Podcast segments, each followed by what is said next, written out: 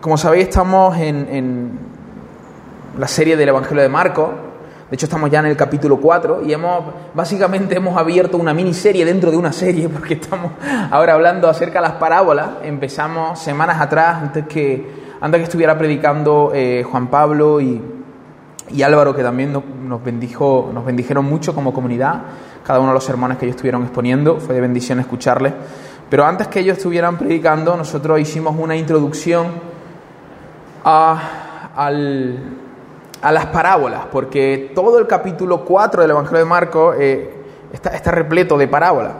Eh, de hecho, de siete u ocho parábolas que tiene el Evangelio de Marcos, eh, cuatro o cinco están ahí en ese capítulo 4. Entonces el capítulo 4 es el capítulo de las parábolas por excelencia. Y no sé si lo recordáis, de todas formas la predicación está grabada, la podéis reescuchar. Pero estuvimos haciendo una introducción a las parábolas, hablando eh, en primer lugar de la naturaleza de las parábolas, eh, no de las parábolas como tal, sino de las parábolas de Jesús, porque había una diferencia. Eh, es verdad que Jesús utilizó este recurso didáctico para enseñar en su, en su época, era algo que ya se utilizaba, pero él, él de alguna manera tocó un poco este, este recurso. Jesús utilizó las parábolas, historias de la vida real, cotidiana, historia sencilla para mostrar verdades profundas, y no solo profundas, sino que también ocultas, verdades desconocidas. Esa era la naturaleza de las parábolas de Jesús. Todas las parábolas de Jesús tienen que ver básicamente con mostrar realidades del reino de Dios. ¿no? ¿Qué es el reino de Dios? ¿Cómo se entra en el reino de Dios? ¿Cómo vive un ciudadano del reino? Básicamente, cuáles son los valores y los principios del reino. Jesús, por medio de parábolas, lo que estaba haciendo era eh, eh, básicamente enseñarnos estas verdades profundas.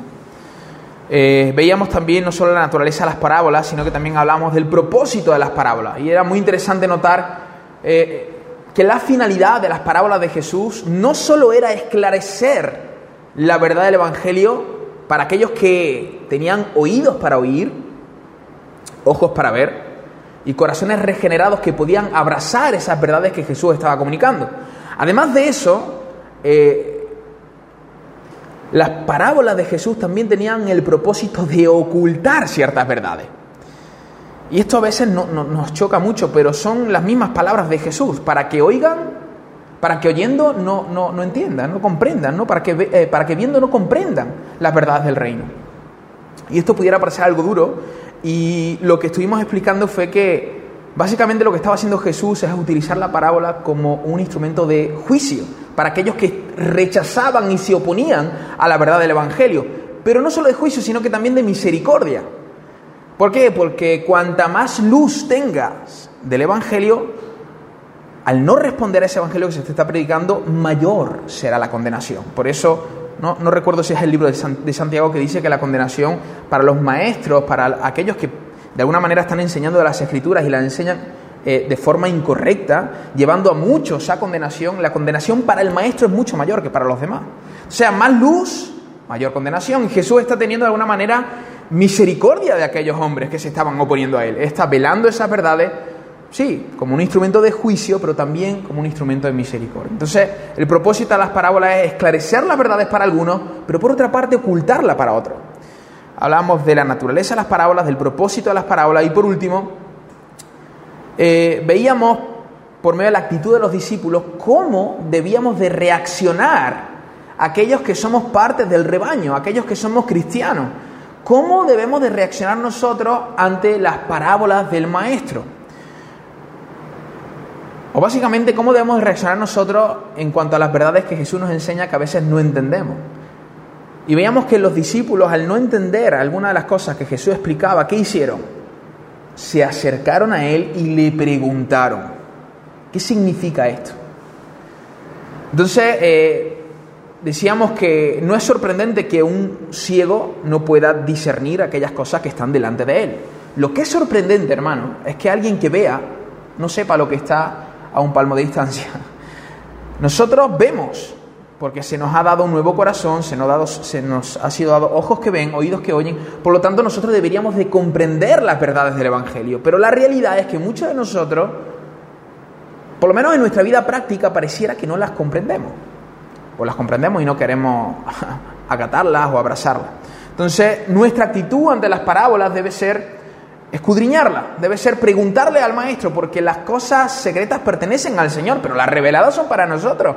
Por lo tanto, debemos nosotros de eh, escudriñar las escrituras, debemos nosotros de pedirle al Espíritu que nos hable por medio de las palabras del Maestro Jesús.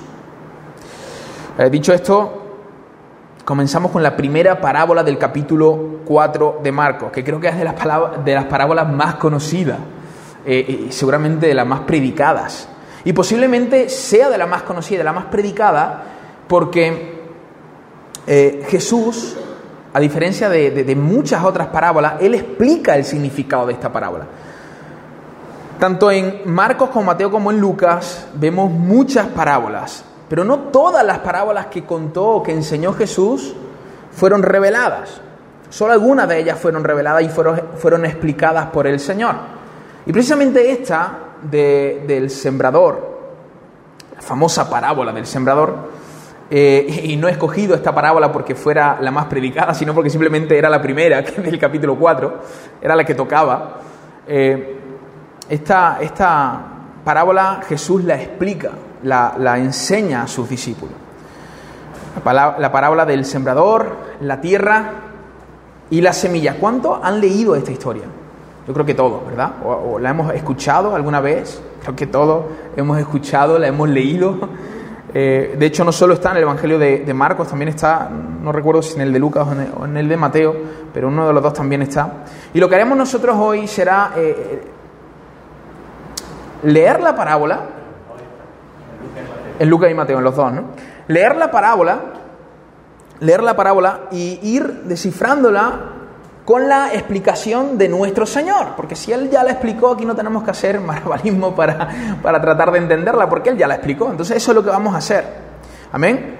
Eh, el sembrador, la tierra y la semilla, y de hecho estos son los tres puntos, si alguien está tomando nota, los tres puntos del sermón son, son esos. Sembrador, la tierra y la semilla. Sembrador, la tierra y la semilla. Muy sencillo, muy, muy fácil. Dice el capítulo 4, Evangelio de Marco, verso 3. Vamos a leer del verso 3 al verso 8. Dice así, oíd, he aquí el sembrador salió a sembrar, y al sembrar aconteció que parte cayó junto al camino y vinieron las aves del cielo y la comieron. Otra parte cayó en pedregales donde no tenía mucha tierra y brotó pronto porque no tenía profundidad de tierra. Pero salido el sol se quemó y porque no tenía raíz se secó. Otra parte cayó entre espinos, y los espinos crecieron y la ahogaron, y no dio fruto. Pero, pero, como siempre decimos los gloriosos peros de las escrituras, pero otra parte cayó en buena tierra, y dio fruto, pues brotó y creció y produjo a 30, a 60 y a 100 por uno. Vamos a hacer una, breve oración. Señor, ayúdanos a comprender eh, esta historia que tú contaste allí a tus discípulos, Señor, y a aquellas grandes multitudes que estaban escuchándote. Nosotros hoy hacemos como tus doce y aquellos que estaban cercanos a ti, que se acercaron y te preguntaron, eh, ¿qué, significa esto? ¿Qué, ¿Qué quieres decirnos? Y te pedimos, Señor, que hoy amplíes nuestro entendimiento, ensancha nuestro corazón para recibir tu palabra, Señor, y que podamos parecernos, Señor, a esta última tierra, Señor, que recibió la semilla y produjo fruto al 30, al 60 y al 100. Gracias te damos porque tú eres bueno, Señor, y sabemos que, que tú hoy vas a hablar a nuestros corazones. Tu nombre, amén. Y amén.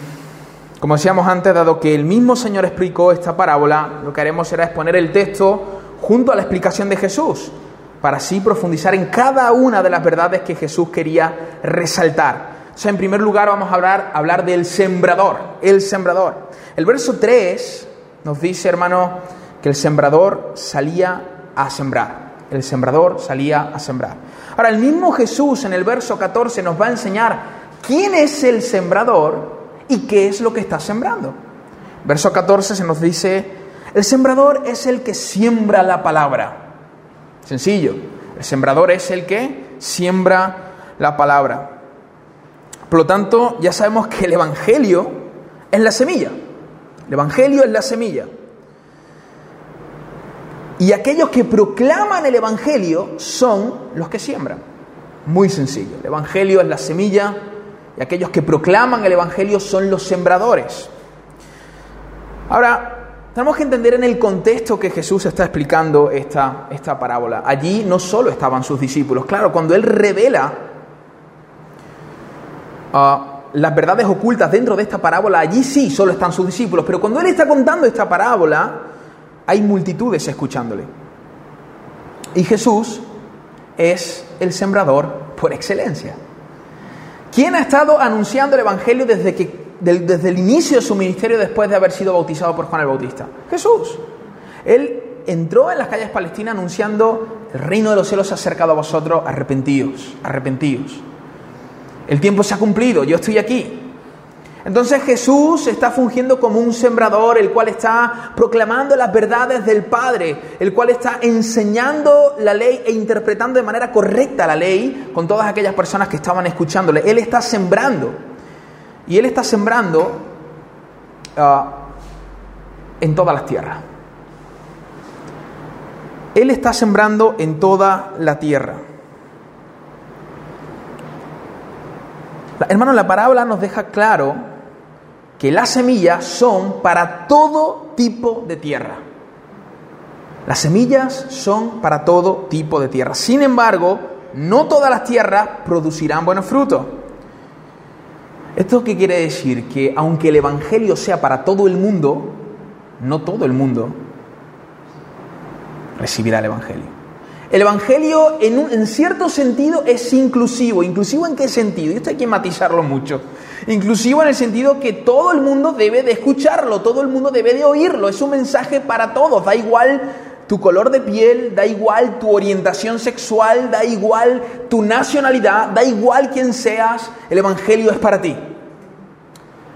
Ahora, es exclusivo en cuanto a su mensaje, porque para recibirlo tienes que arrepentirte de tu pecado y confesar fe en Cristo. En ese sentido es exclusivo. Eso era lo que estaba ocurriendo en el ministerio de Jesús. Él estaba esparciendo semillas a todo tipo de personas. Cuando se acercaban los fariseos a escuchar a Jesús, Jesús nos decía, no, no, no, no, a vosotros no os quiero hablar. Y se iba con, con los pobres, por ejemplo, o con los pecadores. No, él predicó el Evangelio a todo el mundo, a todas las personas que se acercaban a él, él transmitía las verdades del reino de Dios. Porque el Evangelio es para todo el mundo. Sin embargo, no todo el mundo reaccionaba de la misma manera al Evangelio que Jesús predicaba.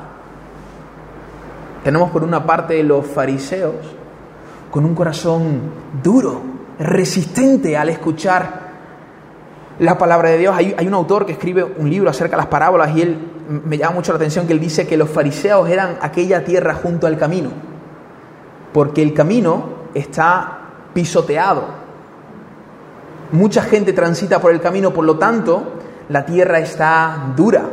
Y cuando la semilla cae, se queda en la superficie, no es capaz de profundizar. Y decía este hombre que, eh, este comentarista bíblico y pastor presbiteriano, decía eso, decía, los fariseos se asemejan a aquella tierra junto al camino, porque tienen un corazón duro. Y posiblemente así así, ellos constantemente se opusieron a la predicación del Evangelio dada por Cristo Jesús. Pero no solo vemos el grupo de los fariseos y los líderes religiosos, también vemos a las multitudes. Que muchos de ellos, con gozo, ¿recordáis? Recibían el mensaje del maestro y aparentemente le seguían y querían estar con él, pero cuando llegaba un momento de confrontación, cuando llegaba una palabra dura, cuando el Señor decía, oye, yo soy tu Salvador, pero también tengo que ser tu Señor, entonces aquellas mismas personas que corrían detrás de Jesús se daban la media vuelta y abandonaban al maestro. Al principio con gozo, pero después tristes abandonaban al maestro. También tenemos a los discípulos que estuvieron ahí escuchándole. Que las palabras del maestro estuvieron haciendo mella en su corazón y finalmente cada una de estas personas pues pudo fructificar. Entonces Jesús es el sembrador por excelencia. Él está hablando de Él mismo. Yo estoy sembrando la semilla en vuestros corazones. Pero no, no todos vosotros reaccionáis de la misma manera. Y el problema no está en la semilla, el problema está en vuestros corazones, porque el texto nos deja ver de manera clara que el problema estaba en la tierra, no en la semilla.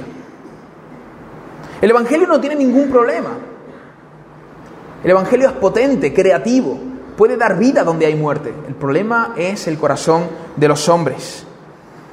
Ahora no solo el Señor es el sembrador por excelencia, sino que nosotros como iglesia debemos de imitar al Maestro y proclamar el Evangelio. Somos llamados a sembrar. Y no a sembrar solo en un tipo de tierra, sino en todas, hermanos, todas las tierras. El sembrador salió a sembrar. Si el maestro no le negó la verdad a sus propios opositores, a sus propios enemigos, sino que les amó y proclamó la verdad aún a ellos, nosotros deberíamos de imitarle haciendo lo mismo. El sembrador no sale a escoger qué tipo de tierra eh, va a cultivar. Él simplemente siembra. Entonces nosotros como pueblo de Dios somos llamados a proclamar el Evangelio a todo el mundo. Hermanos, no solo a aquellos que nos caigan bien. Porque es fácil a veces proclamar a aquellos que nos caen bien. A veces eh, yo he escuchado frases, incluso yo mismo le he dicho, a este hombre lo único que le falta es ser cristiano. Porque qué cachito de pan, ¿no? Lo único que le falta es abrazar la fe. Pero hay ciertas personas que, que a veces actuamos como los hijos del trueno, Señor, manda fuego y condénalos, ¿no? Pero no, el Señor nos llama a proclamar el Evangelio a cada una de estas personas, a amarles. Da igual cómo se comporten con nosotros, da igual cómo sean. Eh, eh, nosotros tenemos un, vecino que es el presidente de la comunidad, vive en un tercer piso, nosotros vivimos en el, en el bajo, eh, perdón, en el segundo, está bajo, primero y segundo, en el segundo. Y, hasta ahora nosotros en la comunidad donde vivimos no hemos tenido problemas con, nadie. Al contrario, siempre muy bien. De hecho, estamos tratando y orando por ellos y viendo las posibilidades de poder eh, comunicar el Evangelio. No sé si recordáis que cuando eh, estuvimos eh, la, Navidad pasada hicimos unas tarjetitas, ¿no? Animamos, mira, hablad con vuestros vecinos. Nosotros lo hicimos con cada uno de ellos y demás. Tenemos muy buena relación y, resulta que, que hace que hace una, unas, una semana este, el, presidente de la comunidad estuvo haciendo obras en su, en su piso y, y, claro, todo caía en nuestro patio, básicamente todo. Y ellos estaban muy preocupados, no, lo siento, lo sentimos. nuestro toldo se llenó a las 7 de la mañana con el niño chiquitito, estaban allí picando. Pero bueno, nosotros siempre muy amables, no te preocupes, tranquilo, es entendible, tienes un momento, tienes que hacer obra tranquilo, no pasa nada. Incluso querían ir a limpiar nuestro país. Decimos, no te preocupes, nosotros lo limpiamos, no pasa nada, no hay problema. Y todo bien. Pero resulta que hace dos semanas eh, nosotros llevamos tiempo sin invitar a gente a nuestra casa y, dijimos, y hablé con Estela y miramos a invitar a algunas, algunas personas de, eh, para pasar un tiempo con ellos y hablar con ellos. Y estuvimos toda la semana invitando a gente a casa. Y uno de esos días invitamos a unos jóvenes y era un viernes por la noche y estábamos en el patio y entonces, claro, eh, sabéis que los jóvenes a veces son un poco escandalosos. entonces estábamos en el patio y, una, y, esta es una pareja y la chica pues empezó a reírse de forma un poquito alta, pero no era muy tarde, eran las once y media, doce de la noche. Entonces mi vecino, con el cual yo fui muy paciente, porque estuvo picoteando a las siete de la mañana y me ensució el patio, se asomó con muy poca educación y, y nos chilló básicamente, ¿no? Eh, que queremos. Bueno, me pegó allí una voz y, claro, yo a mí aquello me, me, desconcertó y le dije, lo siento, perdona, ya hablamos más bajo. Pero yo tengo que confesaros que a mí me dio mucho coraje. yo digo, este hombre, yo estaba aquí, he sido, ¿no? Eh, y en el momento cuando uno eh, pasa por, por, situaciones así, dice, pues bueno, ahora ya la voy a pagar con la misma moneda, ahora cuando, cuando haga algo, pues se lo voy a recriminar pero obviamente tenemos al Espíritu Santo, ¿no? Que nos dice, no, espérate. Claro, puedes hablar con él y decirle, oye, las formas no fueron la correcta, bastaba con que dijeras vecino, eh, bajaba un poquito la voz y nosotros lo hubiéramos hecho sin problema. Pero vivimos en un mundo caído, hermano. Y no todos nuestros vecinos nos caen bien. no todos son buena gente. Pero el Señor no nos dice, mira, predícale a aquellos que te caigan bien. Predícale a todos. A todos a cada uno de ellos. Ellos merecen escuchar el Evangelio, porque el Señor así lo quiso.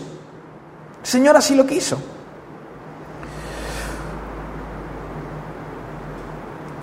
Si no, repitiendo la frase antes, como pueblo de Dios somos llamados a proclamar el Evangelio a todo el mundo, no solo a aquellos que nos caigan bien o a aquellos que creemos que son potentes candidatos al cristianismo, lo que decíamos antes. Este solo le falta abrazar la fe. Pero hay ciertas personas que vemos que quizás vemos su vida tan deteriorada y decimos, nosotros mismos somos incrédulos con nuestro Dios. Vemos su vida tan destrozada, tan deteriorada que decimos, es, es que imposible que crea, vamos, imposible, ¿no? Somos a veces, nosotros queremos a veces seleccionar. No, hermano, dejémosle la selección al Señor. Nosotros tenemos que proclamar. Y el Señor ya añadirá a Él a los que Él quiere salvar. Nosotros nos equivocamos mucho cuando hacemos selecciones. Recuerda, recuerda que al Señor le encanta, le fascina escoger lo vil y lo menospreciable. Eh, justamente en el retiro, eh, vosotros escuchasteis el testimonio de Joaquín. Se pasaron, pasaron algunas fotos de él. El chico estaba totalmente deteriorado, consumiendo sustancias desde los 16 años, tiene 38. Pero lo ves ahora y dice, no puede ser, tú no eres aquel hombre. Señor le encanta coger a aquellos que la sociedad desecha y desprecia para tomarlos y hacerlos vasos de, de su propia gloria. Así que no juguemos a seleccionar, salgamos y sembremos a todo el mundo. Nos caigan bien, nos caigan mal, prediquemos el Evangelio. Esa es nuestra misión. No es, nuestra misión no es seleccionar algunas criaturas, sino que predicarle a todas las criaturas, que es muy diferente. Esa es nuestra misión. Hermanos, debemos sembrar el Evangelio en un campo llamado mundo. Debemos sembrar el Evangelio en un campo llamado mundo.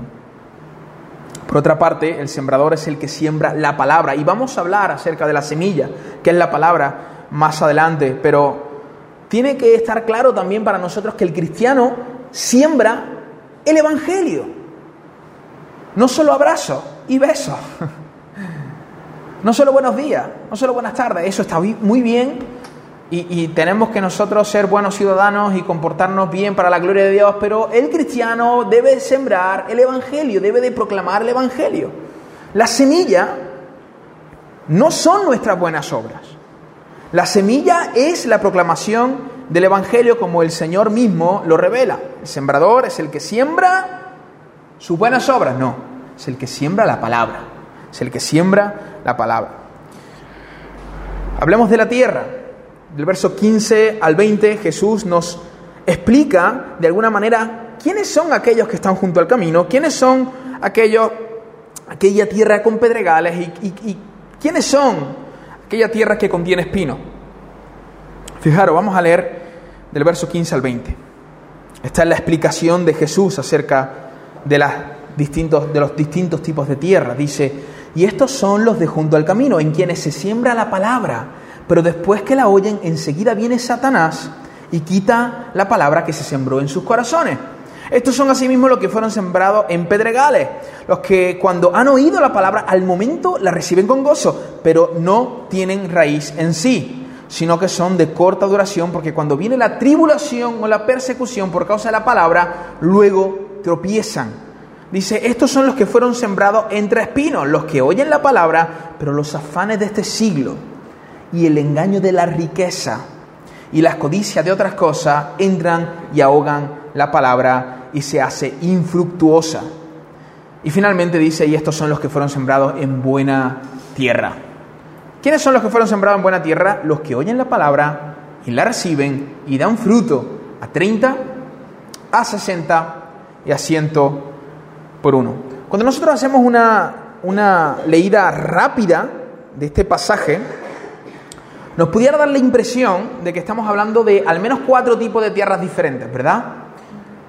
La que está en pedregales, uh, la que está junto al camino, la que tiene espino y, y, finalmente la buena tierra. La que está junto al camino, el Señor nos explica que Satanás quita la palabra que fue sembrada en los corazones. La de los pedregales son aquellos que aparentan dar fruto inmediato y efusivo, ¿No os habéis encontrado con personas así dentro de la comunidad cristiana? Que de repente llegan y, los ves muy motivados.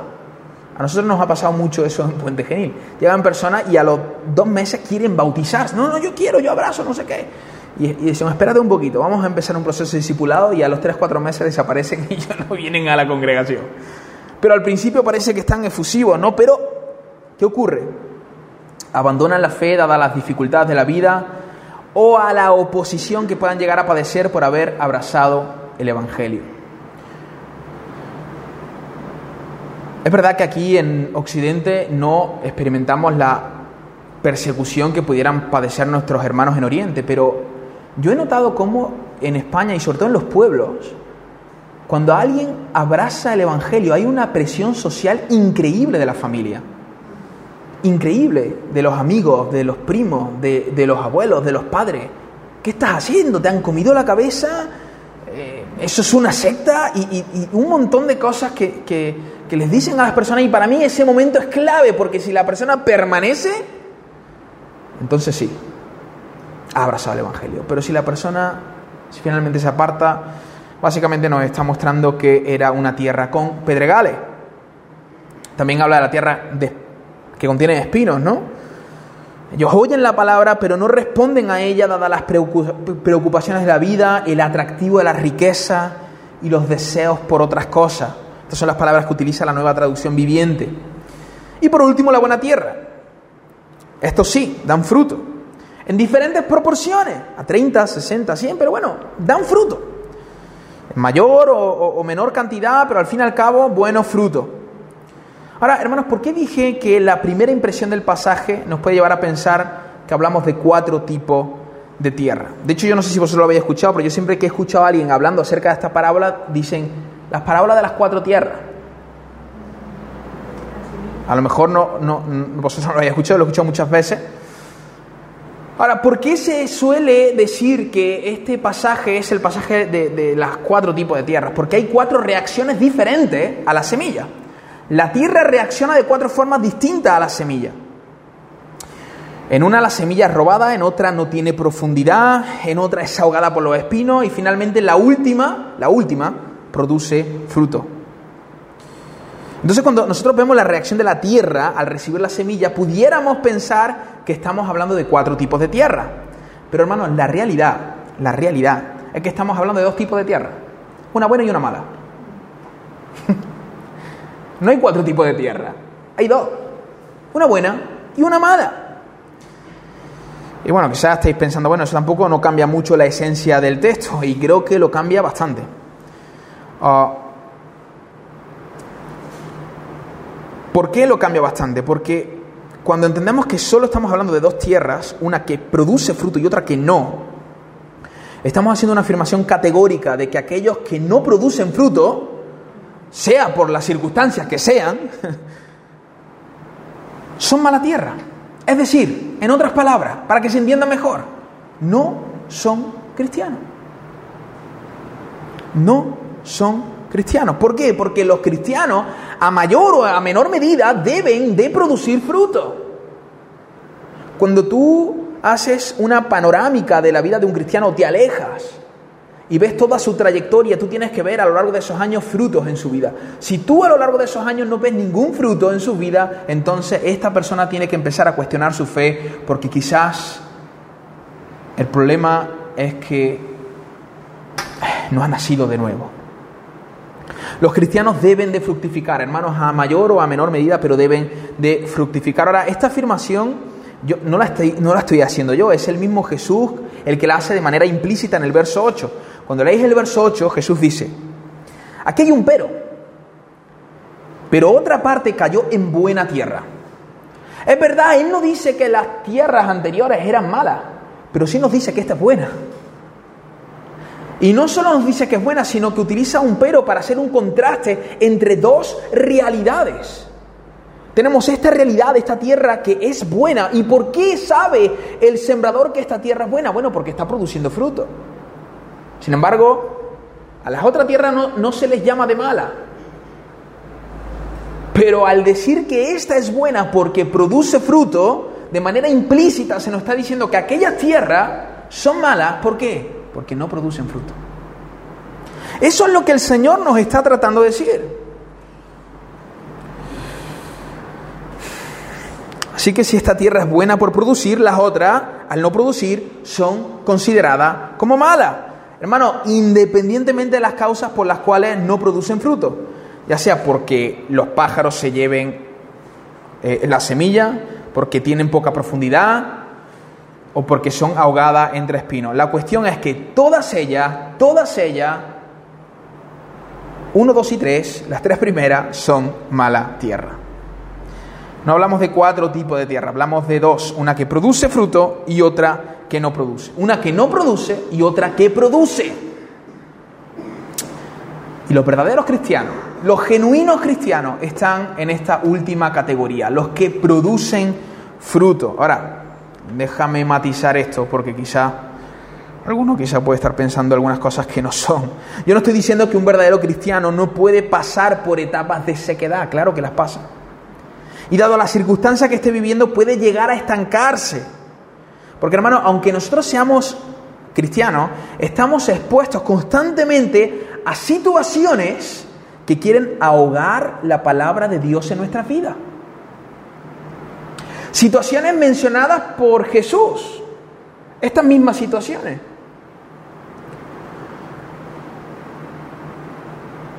Satanás roba la palabra que fue sembrada en algunos corazones, aquellos que no creen en Cristo. ¿Por qué? Porque el entendimiento de esas personas ha sido cegado. La Biblia dice que Satanás es el príncipe de este mundo y que él ha cegado, cegado el entendimiento de los inconversos. Y es por eso que ellos no pueden captar el mensaje del Evangelio. Ahora, hermano, aunque nuestro entendimiento no esté cegado, Satanás constantemente quiere opacar la luz del Evangelio, trayendo pequeñas luces a nuestra mente. Ese es su trabajo con nosotros. Quiere distraernos de la verdad de Dios para que no produzcamos fruto o para que al menos nuestro fruto sea escaso, sea poco. Ahora, a diferencia de los que no son creyentes, que ellos no pueden hacer nada, están eh, indefensos ante las garras del maligno, a diferencia de ellos, nosotros sí que podemos hacer algo. Efesios capítulo 6, verso 16 dice, tomad el escudo de la fe con que podáis apagar todos los dardos del fuego del maligno. Si Pablo le está diciendo a la iglesia que tienen que coger el escudo de la fe, es porque sabe que Satanás va a atacar a la iglesia. Y lo va a hacer con dardo. ¿Qué hace el enemigo para distraernos de la palabra de Dios? Lanzar, porque la palabra de Dios, eh, básicamente que son verdades, verdades, constantes verdades a nuestra mente. ¿Qué hace el enemigo? Lanzarnos mentiras, mentiras, constante mentiras. Mentiras que nos distraen de la palabra de Dios, que nos quitan el foco de la palabra del Señor. Yo he visto a muchos creyentes genuinos en una reunión, en una predicación, y básicamente estar distraídos, distraídos, distraídos no son capaces de prestar atención cinco minutos a la persona que está exponiendo el mensaje. Y yo digo, mira, aquí, aquí hay un hombre al que Satanás le está robando la semilla.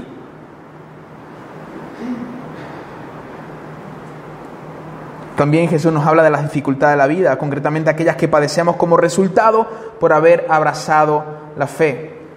Ser despreciado en el trabajo, rechazado por nuestros familiares. Hermano, pero esto no debe sorprendernos. Jesús no, nos prometió que estas cosas iban, nos advirtió más bien que estas cosas iban a acontecer. Mateo 10, 22 dice, seréis aborrecidos por todos por causa de mi nombre. Más el que persevere hasta el fin. Ese, ese será salvo. Por lo tanto, una persona que dado a la persecución por causa del Evangelio, finalmente abandona la fe y no persevera, lo único que está demostrando es que nunca fue salva. Aquellos que perseveran a pesar de las adversidades de la vida, de las persecuciones por haber abrazado el Evangelio, aquellos que perseveran están de alguna manera demostrando que han sido salvados por el Señor. ¿Por qué? Porque perseveran. Podemos distraernos en algunas etapas de nuestra vida, pero el verdadero creyente es como el hijo pródigo. Si se aparta, al final vuelve. Es así. Si se va, luego vuelve.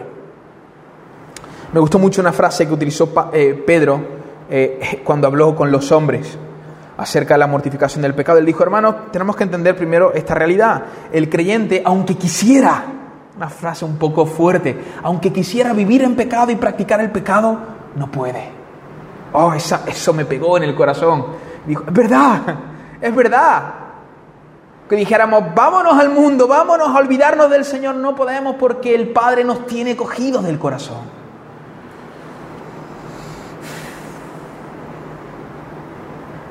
Todas estas cosas, hermanos, las preocupaciones de nuestra época, el afán, ¿no? Porque Él dice, los afanes de, de, de este siglo. ¿Cuáles son los afanes de nuestro siglo? Posiblemente sea el tema de la salud. Estamos todos muy aprensivos con el tema del COVID. Yo no digo que tengamos que tener cuidado, por supuesto que lo tenemos que tener y tenemos que cuidarnos. Pero a veces llegamos a un cuidado excesivo de nosotros mismos poniendo nuestra propia salud por encima del reino de Dios y su justicia. Y entonces aquí cometemos un error. Porque cuando yo empiezo a cuidarme de forma excesiva, el Señor deja de cuidarme. Cuando yo confío en Él, el Señor me cuida. No estoy diciendo que seamos irresponsables, que estemos sin mascarilla, que, hagamos fiestas con 15 y 20 personas. No, entenderme. Pero cuando yo cojo y, me, me cuido de forma excesiva, estoy preocupado con esta situación y no. ¿Cómo? Ante los villas. Dicho por Entonces, e, el tema es confiar en el Señor. Confiar en el Señor. Podemos decir, mira, es verdad, la situación está, está complicada, está difícil, voy a cuidarme. Pero no voy a pasar mi día pensando en esto preocupándome de manera obsesiva por esta situación. Voy a descansar en el Señor. Hermano, una vez hablando con un pastor, y quizás esto va a sonar un poco fuerte, y no lo, no tenía apuntado, y lo que pasa que me he acordado, él me dijo, Nemías, ¿qué es lo peor que te puede pasar con el COVID? Y, y yo dije, pues no sé, él me dijo, morirte. Me dijo, ¿y? Yo me quedé de piedra. Me dijo, ¿dónde vas? Al reino, con el Señor. Y son unas palabras fuertes, ¿verdad? Pero eso de alguna manera te, estabiliza. Dice, es verdad, a ver, entenderme, hermano, no, no, no quiero tener poco tacto con esto. Tenemos que cuidarnos, vuelvo a decir lo mismo, pero al final, hermano, sí. Eh, el apóstol Pablo dijo, ¿no? Eh, para mí el vivir es Cristo y él dijo el morir es pérdida, es ganancia, es ganancia, es ganancia, ¿no? No, necesitamos eso, necesitamos dejar de afanarnos y decir, Señor, confiamos en ti, confiamos en ti, no nos vamos a afanar. Vamos a ser precavidos, vamos a ser responsables, vamos a actuar con amor para con el prójimo también, pero no vamos a vivir afanados, Señor, porque si tú cuidas a los pajarillos del campo y a los lirios de los valles, ¿no vas a cuidar a tu pueblo, Señor? Claro que sí. Entonces el Señor dijo en Mateo 6:25, no os afanéis por vuestra vida, no os afanéis. Y si él dijo no afanéis es porque él sabía que aún siendo cristiano nosotros podemos afanarnos. ¿Y quién no se ha afanado alguna vez? Hermano, yo me he afanado muchas veces. Muchas veces me afano por diferentes cosas. ¿Quién no se ha afanado alguna vez? Pero, hermanos, confiemos en el Señor. Entonces, estas cosas no es que no puedan afectar la vida del cristiano. Cada una de estas cosas pueden afectar la vida del cristiano, pero, pero, y hay un pero aquí que es muy importante, no pueden afectarle al punto de impedirle fructificar. ¿Me explico? No pueden afectarle al punto de hacerle un estéril. No. Un cristiano genuino no puede en ninguna posibilidad ser un estéril. No lo puede. No puede. Es imposible. Si alguien te ha enseñado otra cosa, eh, está totalmente equivocado. Y si luego queréis que tengamos alguna conversación acerca de, esto, de este tema, podemos hablarla. Pero un cristiano sí o sí debe de fructificar. Cuidado. Él no dice que todos al 100 por uno, el 30, el 60 y el 100. A diferentes medidas. Pero debe de haber frutos en su vida, frutos dignos de arrepentimiento. Totalmente. Entonces todas estas cosas pueden afectar la vida del cristiano, sin embargo, esas circunstancias o situaciones no influyen al punto de impedir de impedirle fructificar permanentemente. El cristiano puede estar una época, un tiempo estancado, pero en cualquier momento ese hombre tiene que, o esa mujer tiene que empezar a producir frutos porque es un hijo de Dios. Entonces, hermanos, aquel que se define a sí mismo como cristiano, pero no acaba de abrazar la proclamación del Evangelio, ya que continuamente se va arrastrando por diversos factores que le impiden crecer en Cristo, haría bien en revisar su fe. Pues quizás es incapaz de dar buenos frutos porque no es buena tierra. Lo que necesita ese hombre es que el jardinero divino realice una obra en él, saneando la tierra, extrayendo las piedras y arrancando los espinos. Lo que necesita ese hombre es un cambio de corazón. Volviendo a las palabras de Jesús, descritas en el verso 8, vemos cuál debe ser el proceder del cristiano que es, indudablemente, es buena tierra. Él dice, por otra parte, cayó en buena tierra y dice que dio fruto, pues brotó, fijaros, brotó un inicio de crecimiento y un brote, y creció, y no solo creció, sino que produjo al 30, al 60 y al 100 por uno. Jesús utiliza, hermanos, la agricultura para hablarnos de todo un proceso de crecimiento. Así como la semilla que cae en buena tierra tiene que desarrollarse y crecer, la palabra de Dios que cae en el corazón del cristiano debe de germinar y dar fruto. El cristiano debe de desarrollarse, debe de crecer, debe de madurar hasta llegar a la estatura del varón perfecto que es Cristo Jesús. Cristo Jesús. De hecho, cuando el Señor explica este verso, el verso 8, con el verso 15, si no me equivoco, él dice, estos son los que fueron sembrados en buena tierra, fijaros, los que primero oyen la palabra. Oyen la palabra.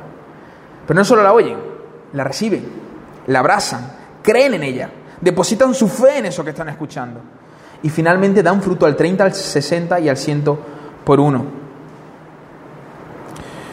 Entonces, hermano, el cristiano debe de oír, la palabra, abrazar la palabra y finalmente fructificar. De manera más entendible, el cristiano debería de anhelar, anhelar, esto es una, esto es una característica de un cristiano, anhelar, oír la palabra de Dios. Vuelvo a lo mismo, podemos pasar por etapas de sequedad, pero cuando una persona se profesa cristiano y en ningún momento de su cristianismo ha deseado exponerse a la voz del maestro, ay, esa persona yo creo que no es cristiana. Porque el cristiano anhela oír la voz de Dios, quiere oír la voz de su pastor, lo desea. Es lo que dice Jesús aquí. Son los que oyen la palabra. Ellos oyen. Por lo tanto, anhelan estar expuestos a la palabra de Dios, también responden a esa exposición con fe y arrepentimiento. Esto es la traducción de reciben la palabra. Ellos no solo se, exponen a la palabra, sino que responden a esa palabra que se les está proclamando. Y responden con fe y arrepentimiento. Y como consecuencia, ellos deben ir llegando progresivamente a la estatura del varón perfecto, el cual es Cristo Jesús. Hermano, y este proceso de desarrollo solo puede ocurrir, solo puede ocurrir dentro de un contexto comunitario, dentro de la iglesia, por el proceso del discipulado. Es así como el cristiano crece. Entonces, ¿qué tipo de tierra eres? No pienses pedregales, eh, espinos, la junto al camino. Hermanos, ¿qué tipo de tierra eres? ¿Buena o mala? ¿Reaccionas a la palabra de Dios? ¿Te ves constantemente impedido de fructificar dado a las dificultades o los afanes de la vida? o eres de aquellos que aman exponerse a las palabras de Dios. Por último, la semilla. La semilla. Jesús nos enseña que la semilla es la palabra de Dios como decíamos anteriormente. Pero hermano, la palabra de Dios sabemos, porque estamos hartos de decirlo constantemente desde este púlpito, que el centro de la palabra de Dios, ¿qué es? Evangelio. ¿Y el centro del Evangelio qué es? Cristo, es Cristo.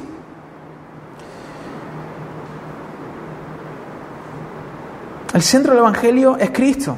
Por lo tanto, si el centro de la palabra es el Evangelio, el centro del Evangelio es Cristo. Fue eso lo que Jesús dijo en una conversación que él tiene con los fariseos, no sé si lo recordáis, creo que es Juan capítulo 5, cuando él dice, escudriñad las escrituras, escudriñad las escrituras.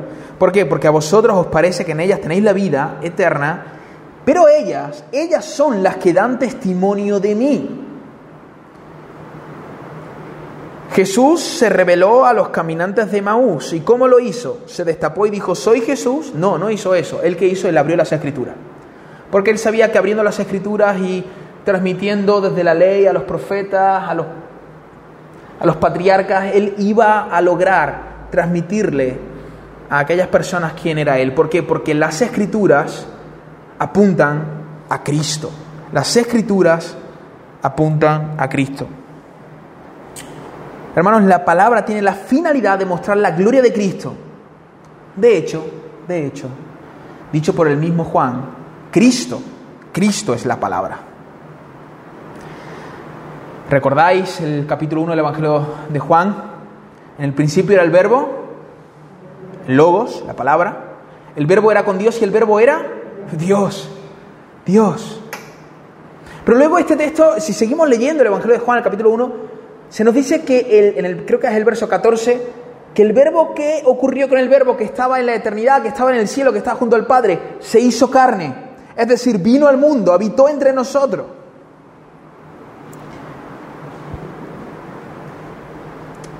El sembrador primario, ¿sabéis quién es? El Padre. El Padre lanzó la semilla que es Cristo al mundo que es la tierra.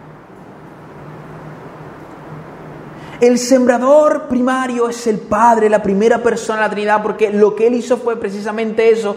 Cuando nosotros leemos Juan 3:16, de tal manera amó Dios al mundo. ¿Qué hizo Dios? Que envió, que dio. Él sembró esa semilla. Hermanos, Cristo es la semilla por excelencia.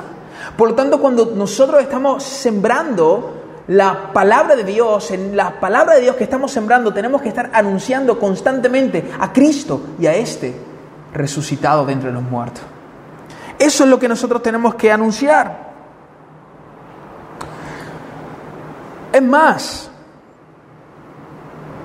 en el Evangelio de Juan, en el capítulo 12, cuando hay unos griegos que quieren hablar con Jesús, saber algo acerca de Jesús, ellos se acercan con Felipe, si no recuerdo mal. Queremos conocer al maestro, queremos hablar con él.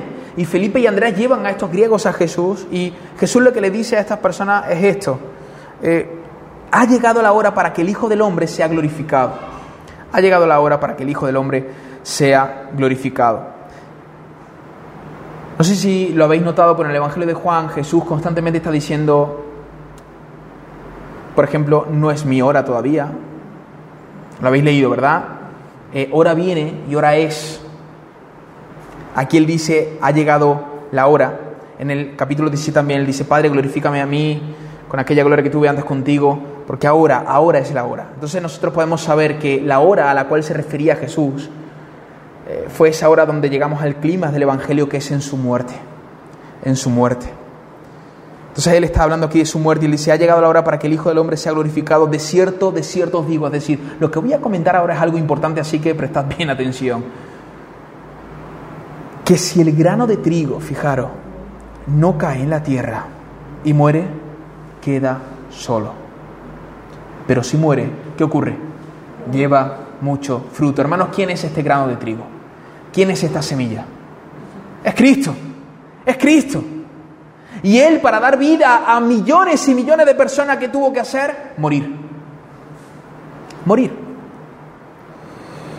Cristo, hermanos, es la semilla que fue plantada en nuestros corazones. Y Cristo es la semilla que nosotros debemos plantar en el corazón de aquellos que nos rodean. Es Cristo la semilla que debemos de, plantar. Pero nosotros no solo debemos de llevar la vida de Cristo en nuestras vidas, sino que también debemos llevar su muerte. No solo debemos hablar la palabra, debemos hablar la palabra haciendo énfasis, perdón, haciendo el énfasis que la misma palabra hace. Debemos proclamar la palabra apuntando constantemente a Cristo. Y no solo eso, sino que debemos ser conscientes de que Jesús murió para dar vida a los que creemos en Él. Por lo tanto, cuando anunciamos la muerte y resurrección de Cristo, Debemos, y atención a esto, porque esto hace que la palabra que proclamamos cause un efecto brutal en el corazón de las personas que nos escuchen. Debemos nosotros, queridos hermanos, estar dispuestos a morir a nuestro ego para dar vida a aquellos que nos rodean. ¿Qué tengo que hacer yo para hablarle con amabilidad a mi vecino y seguir orando por él, por él y proclamar el Evangelio? Morir a mi ego, morir a mi yo. Si yo quiero darle vida a ese hombre, tengo que morir a mi yo. Claro, tengo que proclamar el Evangelio, pero tengo que morir a mi yo. Por lo tanto, debemos de estar dispuestos no solo a proclamar, sino que a morir. A morir. Así que mortifica la carne en tu trabajo, para que ellos puedan ver la vida de Cristo que hay en ti y abran sus corazones para que puedas sembrar a Cristo en ellos.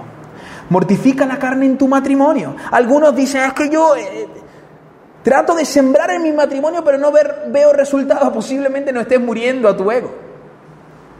estés sembrando mal.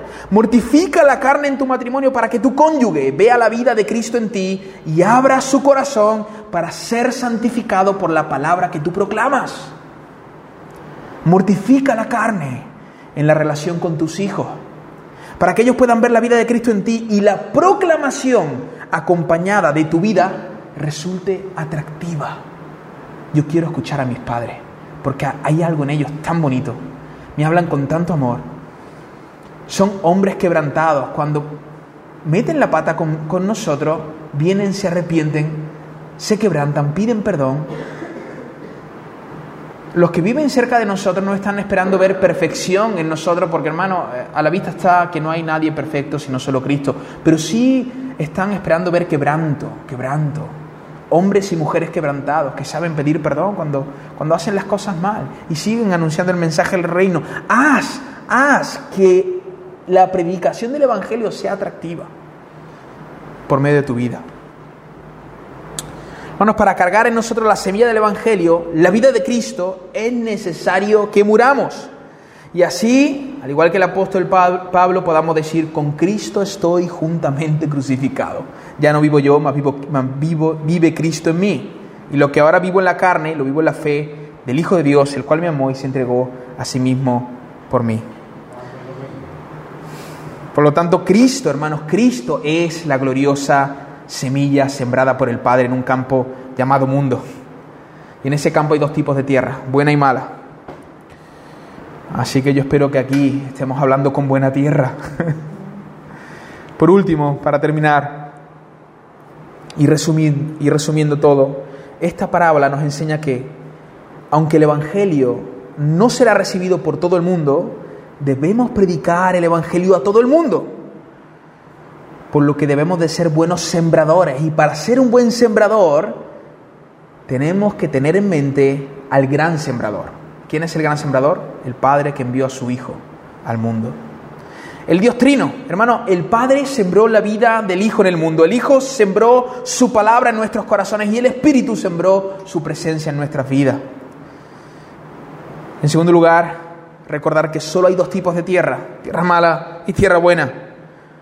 Y la diferencia de una y otra es que la buena siempre produce buenos frutos. Siempre. A mayor, a, menor medida, pero produce fruto. Más tarde, más temprano, pero produce fruto. Y hermanos, para ser buena tierra debemos de cultivar la semilla que el Dios Trino ha plantado en nuestro interior, la semilla del Evangelio. Y para hacer eso tenemos que exponernos todos los días, todos los días a la palabra del Señor. Y termino con esta frase, fructificar, fructificar. Si te quedas con esto, me voy contento. Fructificar no es llevar a cabo una acción, es reaccionar a la acción que alguien realizó primero. Fructificar no es llevar a cabo una acción, sino que es reaccionar a la acción que alguien realizó primero. Es decir, voy a salir de aquí, voy a forzarme para ser el mejor cristiano del mundo, en mis propias fuerzas, con mis méritos. No, no, no. Tú lo que debes de hacer es exponerte a la acción que alguien hizo por ti. Así como la tierra solo puede fructificar cuando la semilla es introducida en ella, porque si tú coges un poco de tierra y empiezas a regarla todos los días, será tierra mojada. Pero si no tiene semilla, aquello es imposible que produzca algún fruto. Es literalmente imposible. La tierra solo puede producir algo cuando recibe la semilla, por lo tanto reacciona a la semilla que es introducida en ella. De la misma manera, el cristiano solo puede producir frutos para la gloria de Dios cuando recibe la acción amorosa del Dios Trino manifestada por medio del Evangelio. Solo, hermanos, cuando me... quieres ser un, un cristiano fructífero para la gloria de Dios, medita en el amor del Dios Trino. Ya está. Exponte a Él. Míralo, conócelo, búscale, ya está.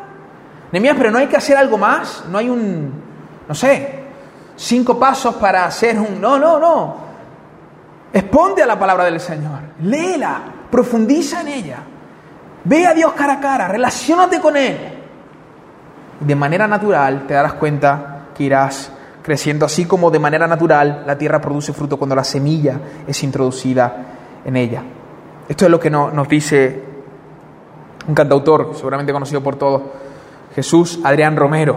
Tiene canciones muy, muy bonitas. Últimamente la verdad que está un poco raro, pero al principio hacía canciones muy, muy, muy bonitas, muy profundas. Y, él, hay una, una, canción que me gusta mucho que él hablaba precisamente de esto, de reaccionar al gran amor de Cristo. Él dice, fue por mí que viniste aquí a la tierra y alumbraste con tu luz. Fue por mí. No sé si había escuchado esta canción. Fue por mí que tu vida derramaste y el rescate así pagaste. Fue por mí. Fue por mí que en el monte del Calvario te entregaste hasta morir. Fue por mí. Y él dice, ¿y yo por ti? ¿Qué puedo hacer si tú lo has hecho todo, mi Señor? Oh, hermanos, a mí se me pone la, la piel de gallina. ¿Qué puedo hacer? ¿Qué puedo hacer? Dice, él se pregunta. Si tú lo has hecho todo, ¿qué puedo hacer? Pero él no termina su frase ahí, sino que dice, y yo por ti voy a cuidar el huerto que has plantado en mi interior. Voy a cuidar el huerto que has plantado en mi interior. Daré más fruto de tu amor.